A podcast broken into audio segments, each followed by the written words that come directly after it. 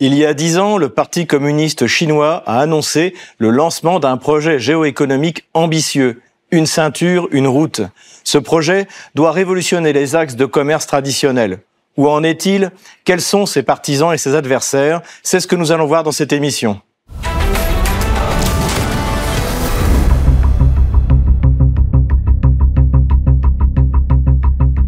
Du 16 au 18 octobre 2023 s'est déroulé à Pékin le Forum des nouvelles routes de la soie, appelé encore l'initiative de la ceinture et de la route. Elle fut lancée il y a exactement dix ans par le président Xi Jinping lui-même.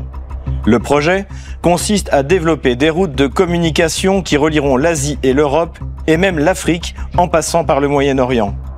Elle pourrait remplacer celles existantes passant par les océans et le canal de Suez. Elles s'inscrivent dans la tradition chinoise du développement par le commerce et sont devenues particulièrement critiques depuis que la Chine est devenue l'atelier du monde.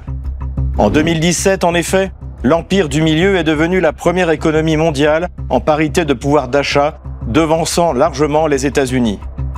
La recherche de nouveaux clients et de nouvelles routes est donc nécessaire pour Pékin.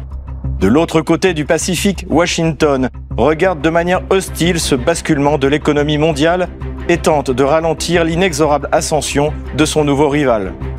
En plus des sanctions, l'administration américaine tente de convaincre ses alliés d'investir dans un projet concurrent, le Build Back Better World, B3W, ou traduite en français, Reconstruire le monde en mieux. Pékin a déjà consacré des moyens considérables pour développer les nouvelles routes de la soie et ne semble pas impressionné par l'antagonisme nord-américain. Pour les pays ouest-européens, le moment du choix fatidique est arrivé. Participer à la grande aventure géoéconomique eurasiatique ou consolider le lien atlantique sans prendre en compte la nouvelle réalité économique.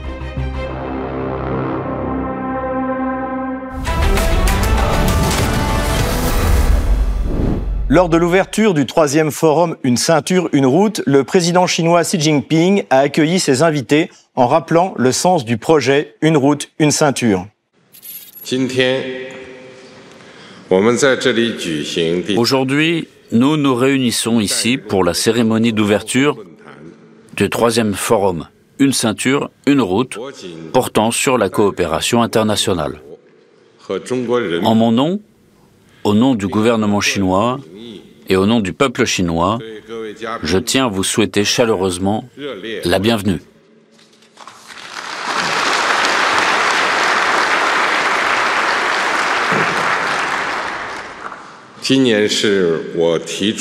Cette année marque le dixième anniversaire de l'initiative Une ceinture, une route que j'ai proposée. L'initiative Une ceinture, une route, inspirée par la route de la soie et se focalisant sur le renforcement de la connectivité, vise à renforcer cette connectivité sur le plan politique, commercial et financier, ainsi que la connectivité interpersonnelle. L'initiative vise également à donner un nouvel élan à l'économie mondiale, à créer de nouvelles opportunités pour le développement mondial et à construire une nouvelle plateforme de coopération économique internationale.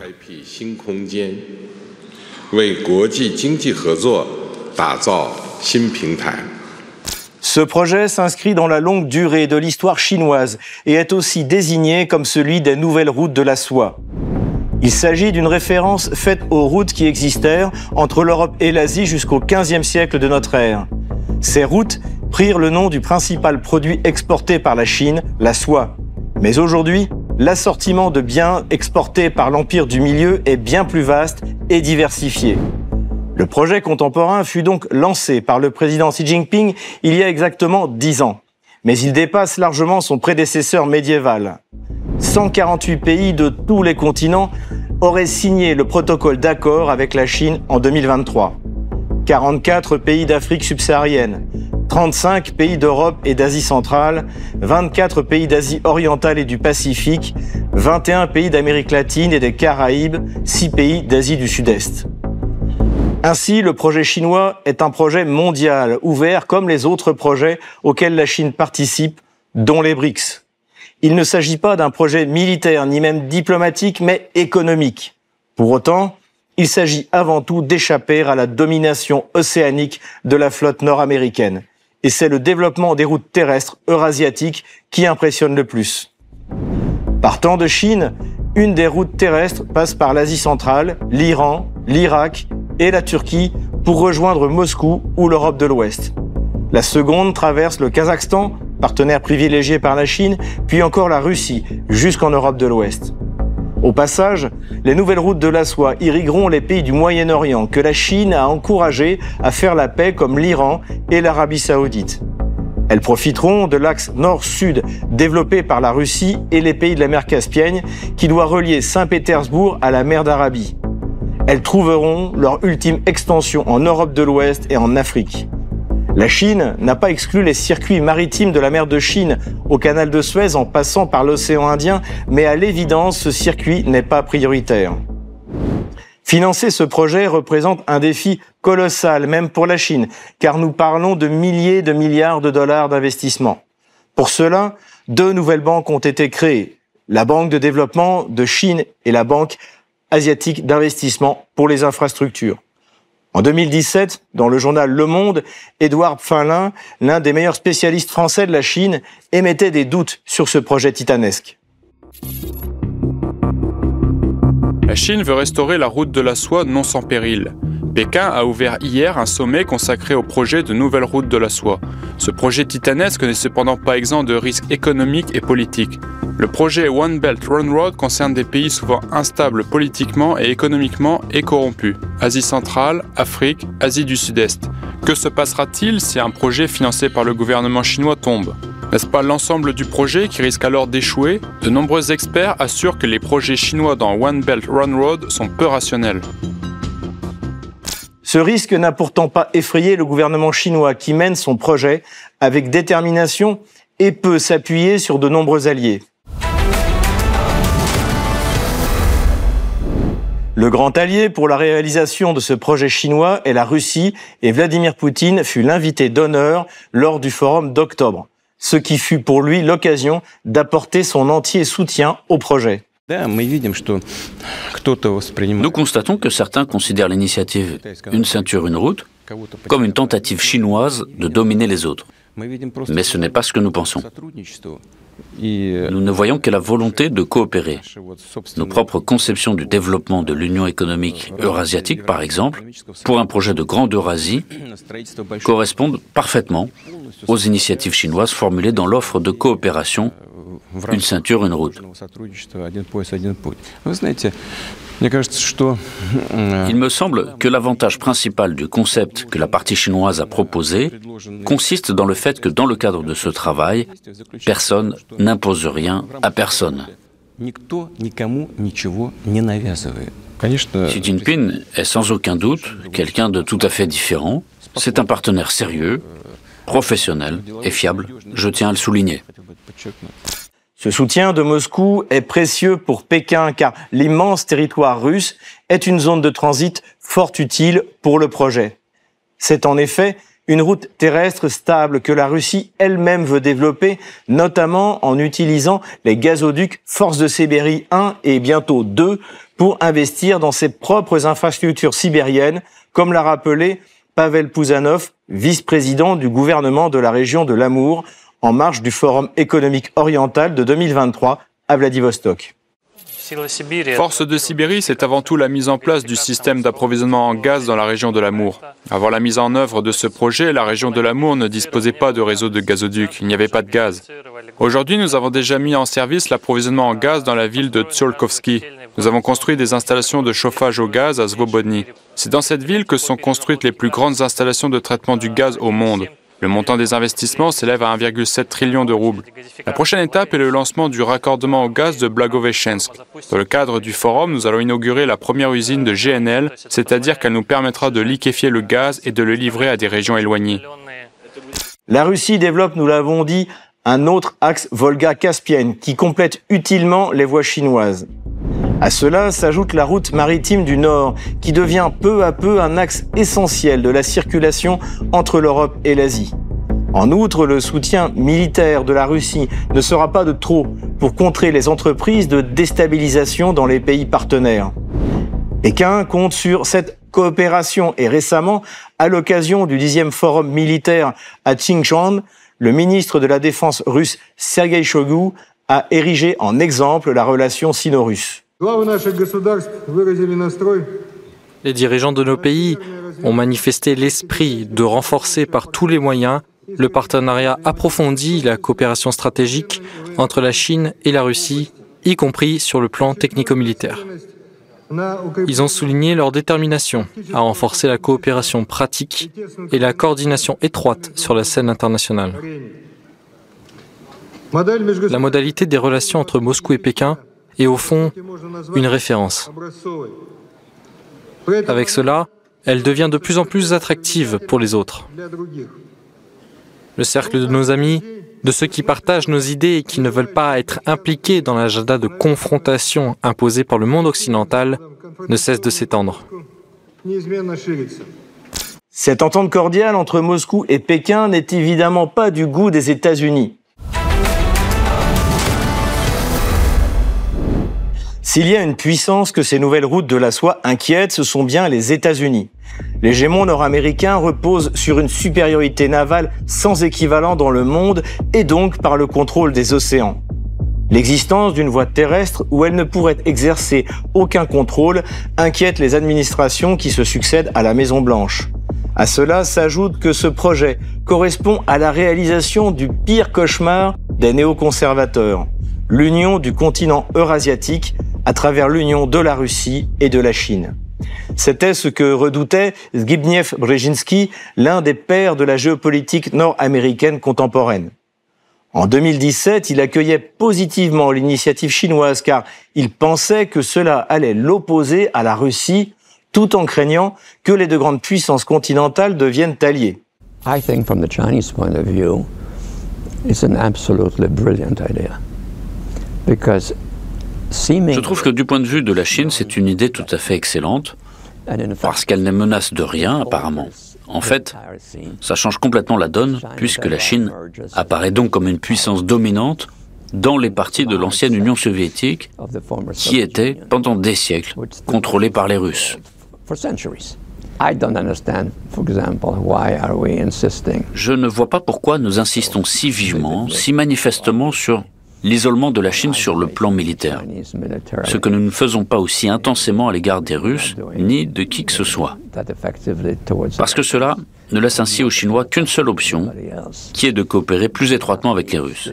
Et cela entrave ce dont on a, à mon sens, besoin. Une interaction tripartite, où nous représentons un gobelet à dés et un joueur clé. Nous pouvons donc choisir soit l'un, soit l'autre, en tant qu'allié principal.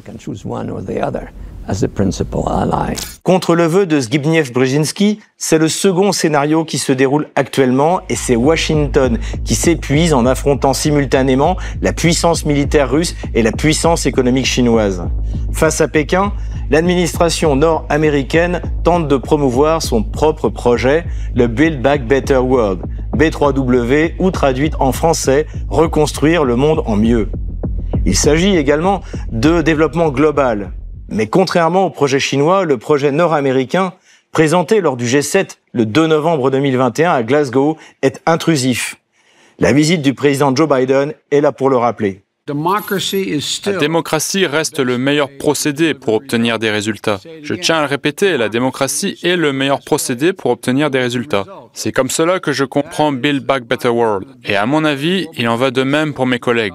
Et je suis dans l'impatience de vous entendre tous vous prononcer sur le sujet à cœur ouvert. Et pour entamer la discussion, j'aimerais poser cinq principes clés qui devraient guider nos investissements dans les infrastructures. Premièrement, tout projet devrait être résilient face au changement climatique et élaboré dans le sens de la protection climatique. Nous devons envisager tout projet en cours du point de vue des perspectives pour le climat. Je le pense sincèrement, les nouvelles infrastructures de transport doivent être conçues en tenant compte de l'élévation du niveau de la mer. Depuis la première réunion que nous avons tenue, j'ai continué, je sais que je me répète et veuillez m'en excuser, à penser au climat et à la façon de procéder en matière de changement climatique. je vois des perspectives pour de nouveaux emplois, des emplois stables. Le développement économique est un mouvement vers l'avant. Voilà ce que je vois. Pour Joe Biden, la Build Back Better World Initiative dépendra de la volonté des pays concernés à appliquer strictement les recommandations de ce que les Russes appellent désormais l'Occident collectif. Par exemple, au nom du climat, les mines de charbon sud-africaines doivent être fermées. Le projet B3W n'en est qu'à ses débuts et il n'est pas dit que Washington parviendra à mobiliser les milliers de milliards de dollars nécessaires. Mais en dehors de cette question purement financière, il souffre d'un handicap fondamental. Si c'est un projet terrestre, la Chine pourrait parfaitement s'y adapter. Si c'est un projet maritime, alors il n'apporte rien de réellement nouveau au commerce mondial traditionnel. Pour aller plus loin sur cette question, je reçois Gilles Emmanuel Jacquet, analyste, vice-président du GIPRI, Institut international de recherche pour la paix à Genève. Bonjour euh, Gilles-Emmanuel Jacquet. Bonjour Xavier, merci pour l'invitation. Merci d'y avoir répondu favorablement. Et ma première question, pourquoi est-ce que la Chine a besoin de ce projet géoéconomique que sont les nouvelles routes de la soie? Alors, le, projet des nouvelles routes de la soie, bon, il a commencé en 2013, officiellement à un moment où l'économie chinoise était devenue clairement une des premières au monde et était devenue clairement l'usine du monde. Alors, ce projet des nouvelles routes de la soie, on peut le voir déjà comme un moyen pour la Chine, finalement, d'avoir des débouchés, d'assurer des débouchés commerciaux par euh, des voies de, transport. Donc, il y a un aspect euh, de transport et de logistique. Et puis, lié à ça aussi, mais dans l'autre sens, c'est la capacité pour la Chine d'avoir accès à des ressources et à des matières euh, premières. Ensuite, si on regarde ce projet de, dans le temps long, ce n'est pas nouveau pour la Chine. La Chine avait déjà depuis la haute antiquité un projet similaire, enfin qui fonctionnait, des routes commerciales qu'on appelait déjà les routes de la soie, et qui connectaient euh, la Chine impériale à euh, l'Europe par le biais de, de l'Asie centrale. Donc c'est pas quelque chose de, de, très nouveau. Alors cette route de la soie du passé, au fil du temps, eh bien, elle a disparu, notamment avec l'expansion des empires russes, britanniques et puis de la présence coloniale étrangère en Chine. Mais ce projet a été réactivé en 2013 au moment où la Chine devient vraiment l'usine du monde et une, euh, une puissance euh, significative au niveau euh, économique. L'autre chose peut-être aussi à voir avec cette route de la soie, c'est que c'est aussi l'expression finalement de la puissance politique et économique chinoise. Et il ne faut pas oublier que cette route de la soie fait maintenant partie de la constitution chinoise. La constitution chinoise et les textes statutaires du Parti communiste chinois y font référence.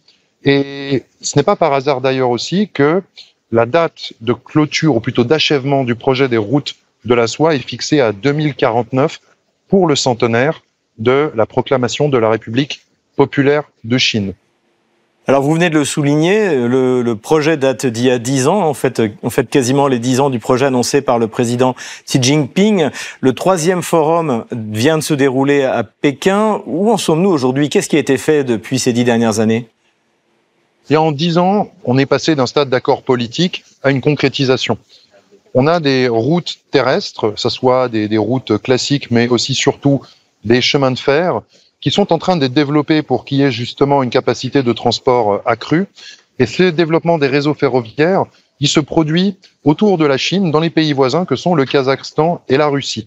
Il y a ensuite des axes secondaires, on en reparlera peut-être, puisque la route de la soie a des axes principaux terrestres et maritimes, il y a aussi des axes secondaires. Mais l'axe principal, eh bien, il est euh, bien avancé puisqu'on a déjà des lignes à grande vitesse, des lignes ferroviaires à grande vitesse qui permettent déjà effectivement d'échanger des biens entre l'Europe de l'Ouest et la Chine en passant par la Russie et euh, l'Asie centrale. Donc on a tout un développement d'infrastructures qui s'est fait dans ces dix dernières années et adossé à cela, on a aussi une banque, la Asian euh, Infrastructure Investment Bank, donc une banque qui s'occupe d'investissement dans les infrastructures liées à ce projet et qui est contrôlé par les Chinois et d'autres pays membres aussi qui sont liés au projet des nouvelles routes euh, de la soie. Et ça permet aussi d'ailleurs également à la Chine et aux pays partenaires de ne pas avoir à dépendre du FMI ou de la Banque mondiale pour développer leurs euh, infrastructures. Vous avez euh, effectivement annoncé que le, le, but à atteindre est en 2049, mais quelles sont les, les échéances euh, dans un, avenir plus proche, euh, on va dire dans, dans, dans ces dix prochaines années quelles, quelles, sont les prochaines étapes de, de, cette route de la soie? Pour les prochaines étapes, euh, c'est la consolidation des axes qui ont été euh, tracés, des axes de communication. Au niveau de l'Asie centrale, il y a toujours des projets, des infrastructures des, qui, qui, sont en cours, mais euh, c'est en train d'avancer assez rapidement. Comme je l'ai dit, on a une partie de l'axe aussi qui rejoint euh, l'Europe de l'Ouest par des voies ferroviaires qui n'est pas complètement achevée, mais qui est fonctionnelle. Maintenant, on a aussi un développement d'infrastructures euh, secondaires, terrestres et portuaires, qui continue de se faire. Certaines sont déjà achevées et déjà utiles. Par exemple, le cas du, du port de Hambantota au Sri Lanka, qui fait partie donc de cette, euh, on pourrait dire, ceinture maritime. Lui, il est déjà achevé depuis un moment. C'est d'ailleurs un port qui aurait dû euh, rester entre les mains des Sri Lankais, mais le gouvernement local, ne pouvant pas euh, payer eh bien l'emprunt qui avait été fait auprès de la Chine, les Chinois ont récupéré ce port.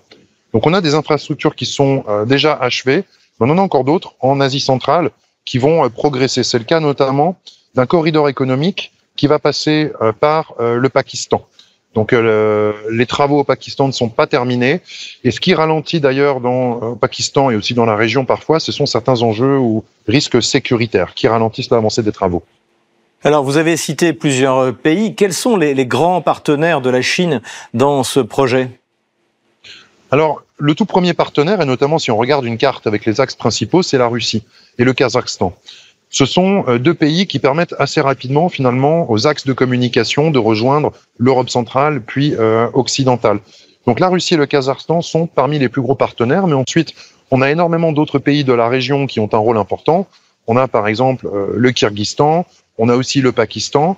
Il y a des projets aussi pour l'Afghanistan qui sont dans les cartons, qui avancent lentement à cause du problème de développement du pays et des problèmes sécuritaires ce sont principalement les pays euh, d'Asie centrale et d'Eurasie, avec, il est vrai aussi, une expansion sur des pays africains et même, on compte même aussi des pays latino-américains. On a des euh, partenaires aussi indirects comme euh, indirects, ça, peut se discuter, mais on a l'Italie qui avait signé un accord pour en faire partie, mais je crois qu'actuellement c'est en train d'être rediscuté euh, en Italie. On a quelques pays européens qui sont intéressés. Mais dans l'ensemble, les pays occidentaux sont plutôt à distance. La France, par exemple, ou la Grande-Bretagne n'en font pas euh, partie. Voilà. Donc ensuite, dans les autres pays asiatiques, il y en a un qui euh, brille par son absence, c'est l'Inde. Et l'Inde n'est pas présente pour une raison qu'on peut comprendre. L'Inde a ses euh, enjeux et ses intérêts commerciaux stratégiques propres et des enjeux stratégiques sécuritaires qui font aussi qu'elle préfère garder une certaine distance avec la Chine ou en tout cas jouer un jeu de, de balancier entre les États-Unis et la Chine. Alors précisément, vous venez de parler de la flotte américaine. Le projet des nouvelles routes de la soie rencontre une vive hostilité, je dirais tout courant confondu, républicain ou démocrate. Pourquoi selon vous? Bah Parce que simplement c'est le signe d'une puissance commerciale, économique industrielle et aussi politique de la Chine. Derrière ça, on a un grand projet quand même géostratégique, géoéconomique qui se met en place. Et c'est un outil, ces routes de la soie, pour eh bien, soutenir aussi cette expansion du commerce chinois, puisqu'on n'a pas attendu, les Chinois n'ont pas attendu les routes, les nouvelles routes de la soie, pour avoir des intérêts commerciaux en Afrique, par exemple, ou au Moyen-Orient, ou en Asie centrale. Donc ces routes de la soie, c'est un moyen de consolider cela. Et ça, c'est un problème pour les États-Unis, euh, pour qui l'accès à l'Asie centrale et aux ressources, en particulier énergétiques d'Asie centrale, est une question euh, cruciale. Et d'ailleurs, les États-Unis ont répondu à ces nouvelles routes de la soie par un projet bipartisan qui avait été lancé à l'époque par, euh, par Mike euh, Pompeo.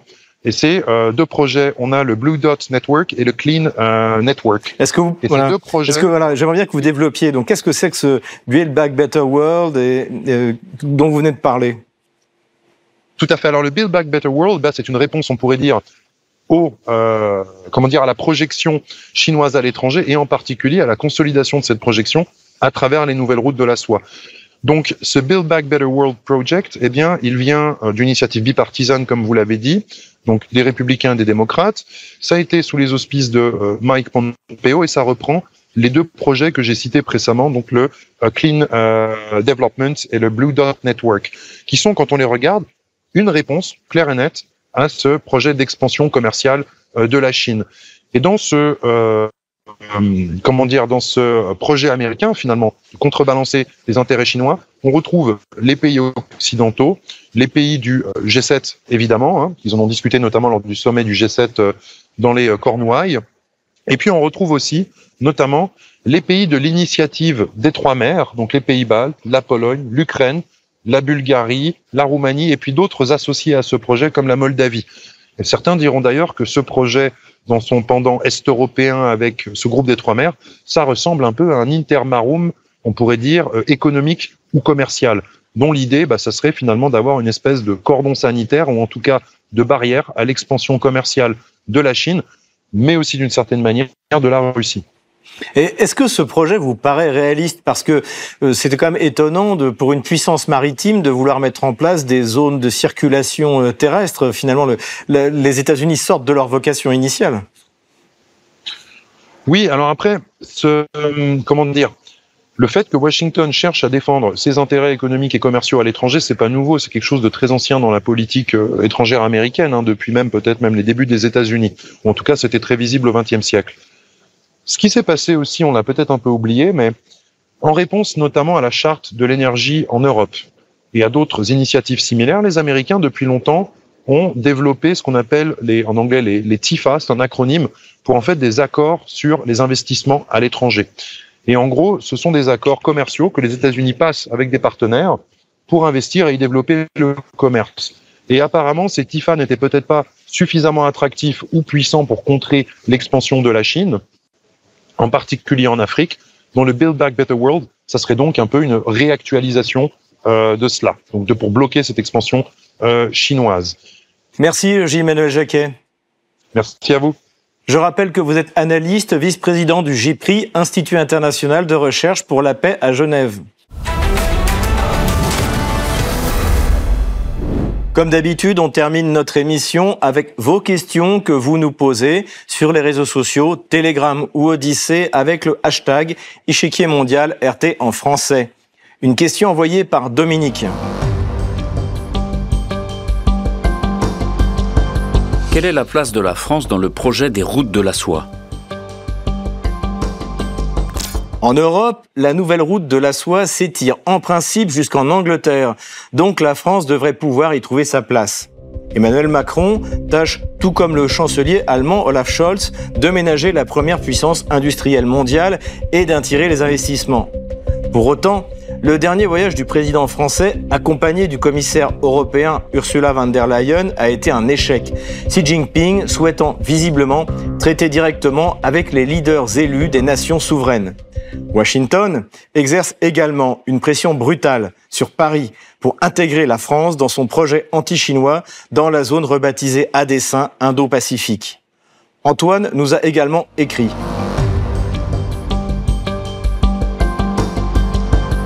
Comment l'Afrique s'intègre-t-elle dans ce projet? L'Afrique du Nord et l'Afrique subsaharienne sont concernés par le déploiement de ces nouveaux axes et la Chine est d'ailleurs devenue le premier investisseur direct en Afrique. Pour autant, les pays qui bénéficient de ces investissements sont prioritairement ceux qui ont un potentiel de développement économique à moyen terme, notamment grâce aux matières premières. Merci de nous avoir suivis. Je vous donne rendez-vous la semaine prochaine pour un nouveau numéro de l'échiquier mondial. À bientôt sur RT en français.